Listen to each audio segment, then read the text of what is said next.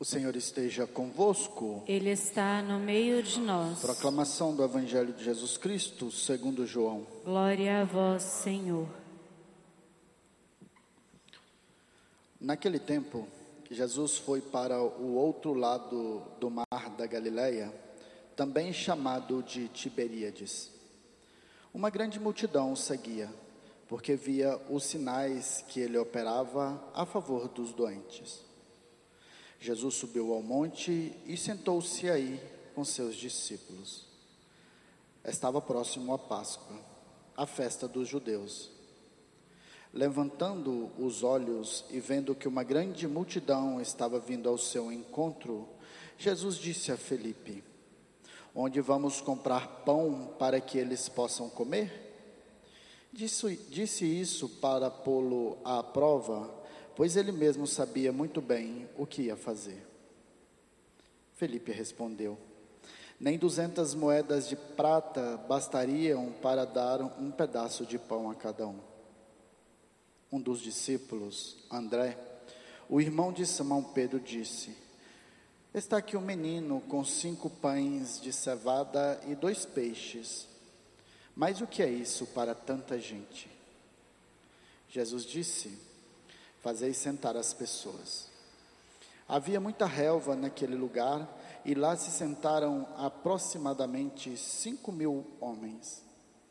Jesus tomou os pães, deu graças e distribuiu-os aos que estavam sentados, tanto quanto queriam. E fez o mesmo com os peixes. Quando todos ficaram satisfeitos, Jesus disse aos discípulos: Recolhei os pedaços que sobraram, para que nada se perca. Recolheram os pedaços e encheram doze cestos com a sobra dos cinco pães, deixadas pelos que haviam comido. Vendo o sinal que Jesus tinha realizado, aqueles homens exclamavam: Este é verdadeiramente o profeta, aquele que deve vir ao mundo. Mas quando notou que estavam querendo levá-lo para proclamá-lo rei, Jesus retirou-se de novo, sozinho para o monte. Palavra da salvação. Glória a vós, Senhor.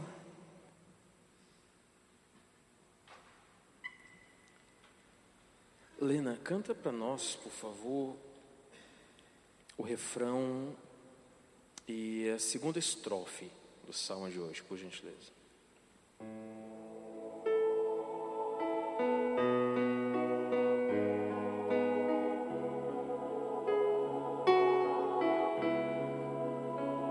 Ao Senhor eu peço apenas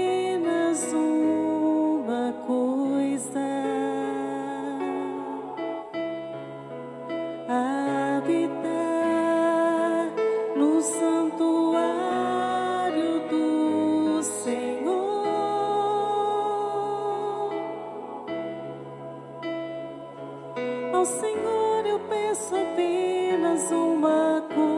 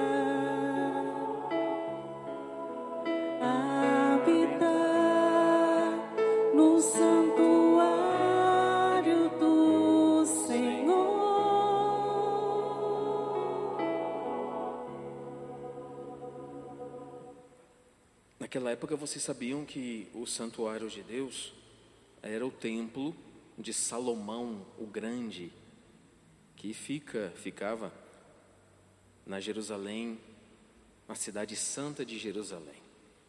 Então o autor sagrado nos diz que peço apenas uma coisa, Senhor, habitar no santuário todos os dias da minha vida. E é só isto que eu desejo: habitar no santuário do Senhor por toda a minha vida. Eu devo imaginar você que nos acompanha pelas redes sociais. Quão saudoso deve estar para você este santuário, esta paróquia, nesta igreja. Quantos de vocês que não desejariam estar aqui hoje, cantando, né, com esse salmo? Senhor, eu te peço apenas uma coisa. Deixa eu ir para o teu santuário esta noite. Deixa eu ir para o teu santuário. Deixa eu voltar para a missa. Deixa eu voltar para o teu aconchego. Por que, que o padre está dizendo isso? Porque a forma em que Cristo hoje multiplica os pães é através do santuário, é através das paróquias, é através das capelas. Quando os sacerdotes celebram a missa, quando realizamos o sacrifício do Calvário, é dentro de um santuário, dentro de uma paróquia. Dentro de um templo, dentro de uma capela, que o Senhor hoje usa para alimentar os filhos. Estava pensando na homilia de hoje. Vocês sabiam que a origem da igreja está na Santíssima Trindade. A igreja é uma comunhão de pessoas. Então, Pai, Filho e Espírito Santo uma comunhão de pessoas.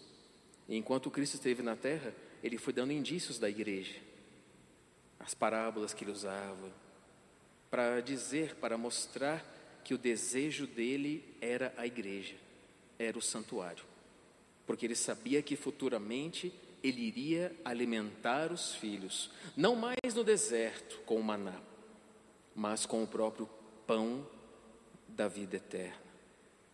Vocês entendem agora a importância da igreja, a importância dos templos, a importância das paróquias, a importância de qualquer capela que seja, de culto da Igreja Católica, para você e para mim? Entendem por que, que nós temos que ter esse apreço, esse zelo, essa fome de vir à casa de Deus? Eu devo imaginar nesses tempos em que nós estamos né, proibidos de vir, como o coração deve estar aflito e pensando assim: meu Deus, eu tinha missa todos os dias e não ia. Ah, é. Eu faltava missa de domingo. Não estava muito assim com a missa de domingo, padre. Não ia sempre. Não colocava muitas vezes Deus em primeiro lugar na minha vida, ao ponto de buscá-lo todo domingo. E às vezes, quando nos é tirado, né? é que a gente dá valor. Eu digo e repito, nós vamos voltar com muita sede à Eucaristia. Eu acho que nós nunca mais seremos os mesmos depois dessa pandemia. Eu acho que nós nunca mais seremos os mesmos católicos. Muitas vezes mornos, muitas vezes em cima do muro, Muitas vezes colocando a Santa Missa em segundo, terceiro, quarto plano no dia de domingo. Muitas vezes colocando outras coisas que Deus deveria ser a peça principal no domingo. Muitas vezes deixando Deus para lá para ficar com outras pessoas no domingo, para se divertir, para se alegrar, esquecendo que a verdadeira alegria é o pão da vida eterna. Eu acho que esse período que nós vamos passando está sendo um período realmente de reflexão, principalmente da forma que tratávamos a Santa Missa, ou da forma que tratávamos a Eucaristia, ou, ainda falo para vocês, da falta de zelo, de temer, de temor, de carinho para com a Eucaristia. Que esse momento que estão nos privando do pão da vida eterna, seja também um momento para que assim que voltarmos, aqui, dentro do santuário do Senhor, habitando todos os dias ou e todos os domingos, né? Porque a obrigação nossa é vir à missa. Todo domingo é o dia de santificação e de descanso, você descansa e você santifica o domingo vindo à missa.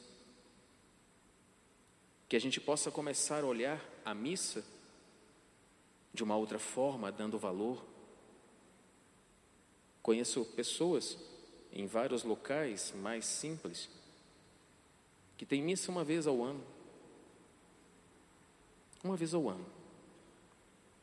E nós temos todos os dias esse pão que nos alimenta, que nos dá coragem, que nos dá força. E muitas vezes damos desculpas para não ir à missa. Sabemos que Cristo vai estar ali todo dia, o Filho do homem, o Filho de Deus. E muitas vezes falamos assim: não, eu tenho outra coisa para fazer. Deus vai descer ali na missa. Não, eu estou cansado. Deus vai se fazer presente para alimentar a tua alma. Não, tenho outra coisa para fazer. Que possamos dar valor ao santuário, onde se distribui, se distribui o pão da vida eterna. Cante novamente para o Padre, por favor, o refrão e a segunda estrofe.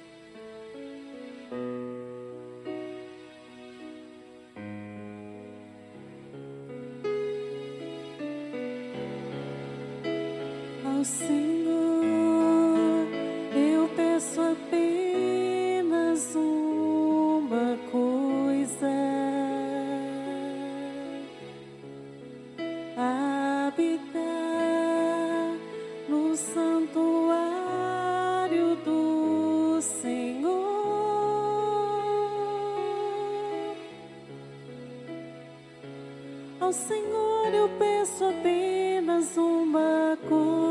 coisa, e é só isto que eu desejo: habitar no santuário do Senhor.